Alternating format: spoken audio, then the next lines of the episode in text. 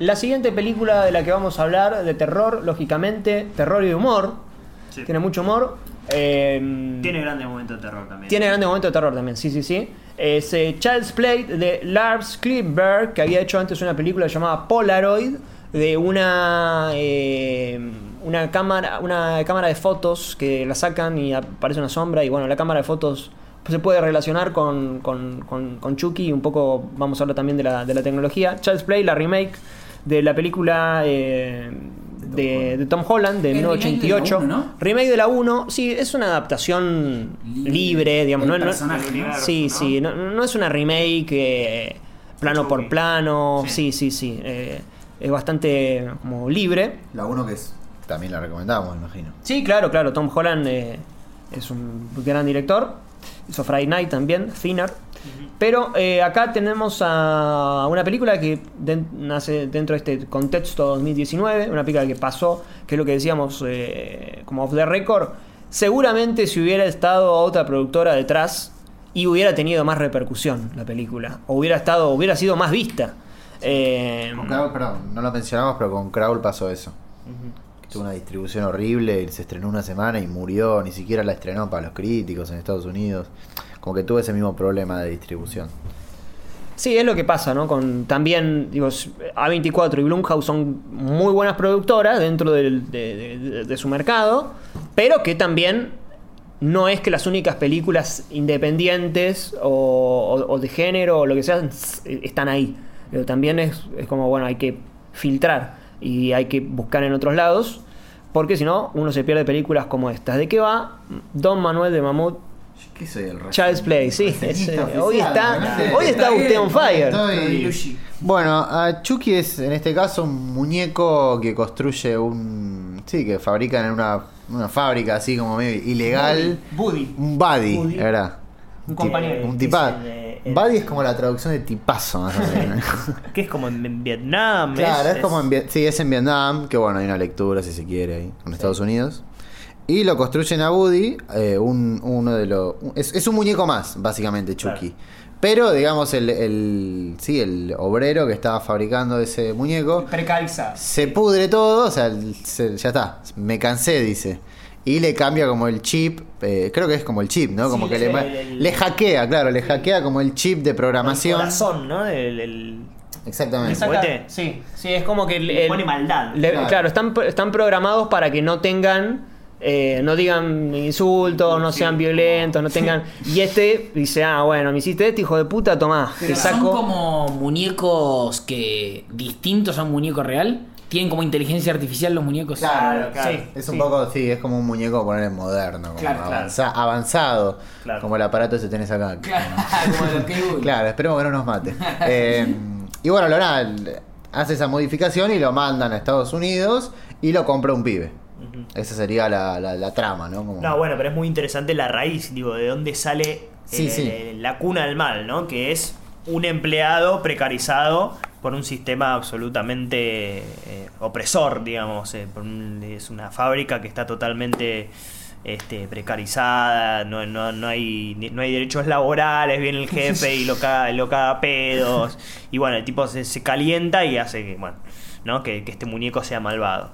Y bueno, eh, cae en manos de, de alguien que lo devuelve o lo, lo compra directamente. No, se lo lleva ella, se lo lleva la madre. La madre trabaja en la tienda, digamos. La madre trabaja en una tienda de, de juguetería y qué sé yo, y se lo devuelven porque no les gusta, qué sé yo, aparte es un muñeco medio, fe- medio feo, y bueno, no, no le gusta, y ella no tiene un mango, entonces dice, bueno, me lo llevo y se lo di a mi, a mi hijo, ¿no? Sí, que, le- que la, la amenaza, lo amenaza con decirle, si no me das, eh, te voy a contar eh, tus historias a, Sí, a- con otra empleada, ¿no? con otra empleada. Porque él, el tipo está casado, bueno, y le hace una amenaza. Podríamos haber visto eso, ¿eh? Bueno, pero, pero está bien. El... Antes hay una escena eh, que es cuando. eh, La, escena en la que conocemos a ella. Que yo lo, lo interpreto con la mala lectura, y después vamos a hablar de una escena además, del espectador, como la, mala, como la analogía del, mal espectador, que es cuando le, le devuelven el. Eh, arranca con ella trabajando ahí en su puesto de trabajo y se le acerca un muchacho y le dice: Che, este no es el Buddy 2. Claro. Dice, pero él- pero no, pero acá ahí dice Buddy, no dice. Buddy 2. No, bueno, pero yo quería el Buddy 2 para mi nene. Claro. Bueno, pero vos lo No compraste, salió. no salió todavía. Dice, bueno, pero yo el que quería era rubio y este es colorado, pero está ahí, en, se ve en la caja que estás viendo, no me puede devolver un, un producto que vos lo compraste mal. Sí, sí, sí. Y yo, "Ah, esto es una mierda. Claro. ¿no? Como el, el que no puede ver algo y qui- quiere meterle, quiere meterle lo que, lo que le gustaría estar viendo, ¿no?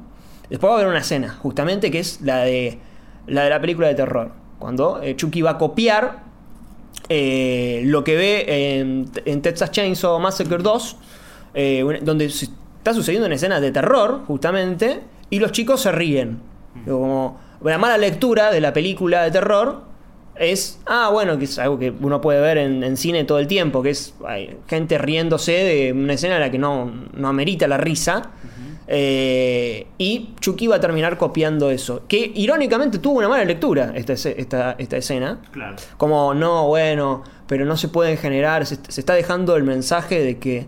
eh, la- las las- películas de terror son para reírse, digamos. No, Eh, no No, de no, que- de que no, de que- no se entiende, digamos, el tipo de consumo, digamos. no, de, de que. No, se está dejando el mal mensaje de que se. se- Se estigmatiza. eh, no, de que los videojuegos generan asesinos, ¿viste? De que las películas generan asesinos, cuando en realidad no se está poniendo en crítica eso, digamos, Sí. ¿no? Es justamente es a partir de una reacción, a partir de un. De, un, eh, de hecho, el, el guionista es. eh, eh, ¿Cómo se llama?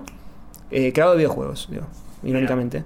Eh, eh, claramente es la mala lectura, justamente, Claro, de una, de una Sí, película. Es una forma de consumo que está mal, mal utilizada, si querés. Eh, y Chucky, nosotros ya sabemos que va copiando todo como una especie de eh, mal, que ya lo hemos dicho millones de veces, de que el, Sí. mal copia lo Sí, que lo que ya está eh, predigerido, prefabricado, y va como, bueno, con el cuchillo, con This is for Tupac, cuando le Claro. dice, eh, va tomando las frases y las va utilizando, las va pervirtiendo, ¿no? Las va utilizando de forma maléfica. Una cosa antes de seguir, que vos habías dado dos ejemplos de dos malas lecturas que se hicieron sobre la película. Sobre la primera, creo que había un diálogo muy interesante que dice, que dice creo que la protagonista, que es, eh, no salió y ya me están haciendo la, los ya me están haciendo digamos la ropa, el pelo y todo eso, que es lo que pasa con, con básicamente toda la industria cinematográfica ultra mainstream, que es que salió esta y ya me estás vendiendo la otra. Y, como allá hay, tipo, va a salir ahora Star Wars, que no vimos todavía. No salió todavía en Argentina. Y ya hay otra, hay otra saga más. Y después ya va a salir otra secuela de los Avengers y otras spin-off y otras cosas. Digo, es una película que está hablando a ese nivel de la, de la industria cinematográfica, ¿no? Sí, eh, incluso cuando está el auto, el auto Caslan, ¿no? la confianza que hay de que un auto me lleve, que es, que es algo que además está, está pasando ahora. Sí.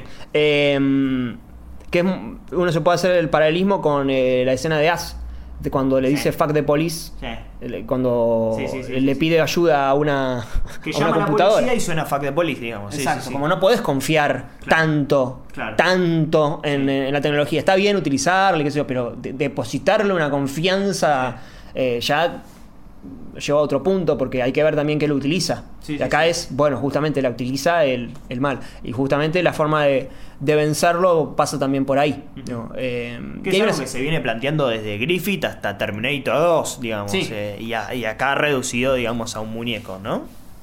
Eh, también con... Hay una escena muy similar a la de Dominó, ¿viste? Con el dron... Claro. El dron asesino. Dron asesino. Pero además, todo esto que estamos planteando dentro de una película muy humorística, muy, muy graciosa, con muy buenos chistes. Sí, sí. Incluso el fuck de, el fuck de policía, el eh, This is for Tupac es gracioso, digo, cuando lo mata el tipo en la escalera, This is for Tupac y le pega un, un- un cuchillazo. No, no, es, es muy divertido, aparte de, de terrorífico, ¿no? Y al personaje del negro, que, que es un gran personaje, el policía. El policía que tiene. Bueno, cuando le llevan la cabeza de- Sí. Que es un regalo, Sí. eh, o la especie de. como los juegos que hacen de. Ah, bueno, eso también, que es, es en medio de una versión perversa de ET. Eh, cuando el chico que se viste con la campera roja, que el, el Chucky con el dedo, eh, que le tienen que enseñar y que enseña a partir de una película, que en ET era con The Quiet Man de Ford, en, eh, cómo los demás no lo pueden ver, viste que los adultos no lo pueden ver. Claro. eh, y con el- algunos chicos tampoco. Viste que tiene el grupo de amigos y hay algunos que no, no entienden, digamos, la maldad de, de Chucky, salvo por dos que también son medio boludos, ¿no? Sí. Sí, pero ahí se pone como la, la- como la- esa cuestión heroica siempre del héroe que, que se aviva antes que los demás, Claro, digamos. sí. Como el diferente del grupo. Sí. ¿no? Y también el. eh, con, con- cuando le ponen el nombre. Que le dice Han Solo. No sé si se acuerdan que en, Chu- en Chucky. va, En ET aparece eh, un Yoda. Y que le dice ET, ET cuando sale a la calle se lo confunde con, Con Yoda. con, con Yoda. Y dice que, ah, eh, home, le dice, ¿no? Eh, y a su vez, una- un comentario irónico, porque le dice Han Solo, el que habla es Mark Hamill, el que pone la voz de Chucky, y también eh, una crítica a cómo está puesto el nombre de Han Solo en Han Solo, la película. Claro. Que no sé si se acuerdan, que es... Ah, ¿Cómo? ¿Cómo vos decís cómo, en- cómo en la película de Han Solo el chabón gana el nombre de Han Solo? Es como lo de Elton John, ¿no? Sí. Que Sí, es como que. mismo nivel de, de berretés, digamos. Claro, ¿vos te lo acordás? ¿Vos la viste? No. No, la vi, pero sé cómo es la cosa. Ah, que- sí, estaba como en la- solo. Sí. Está en un puesto de guardia y le dice, ¿y con quién estás vos? No, estoy solo. Claro. Bueno, Han Solo. Y acá, y acá es... Eso salió en una película, ¿eh? Es Fue verdad. eh. aprobado, claro, pasaron 15 guiones y Fue quedó. aprobado por el grupo de guionistas de Star Wars. Y acá es, bueno, eh, ¿qué nombre le- me pones? Y él le dice Han Solo, le dice, y el otro dice, gracias por llamarme Chucky. Y le dice, pero no, pero claro. yo dije otra cosa. Claro. Chucky, Chucky, le dice. Bueno. Eh, y un temazo, que es el de que me gustaría que cierre el programa. Ah, bueno. El del Buddy. la canción de Buddy. You are my buddy. Sí, sí, sí. Gran tema. Gran tema. La rompe Van.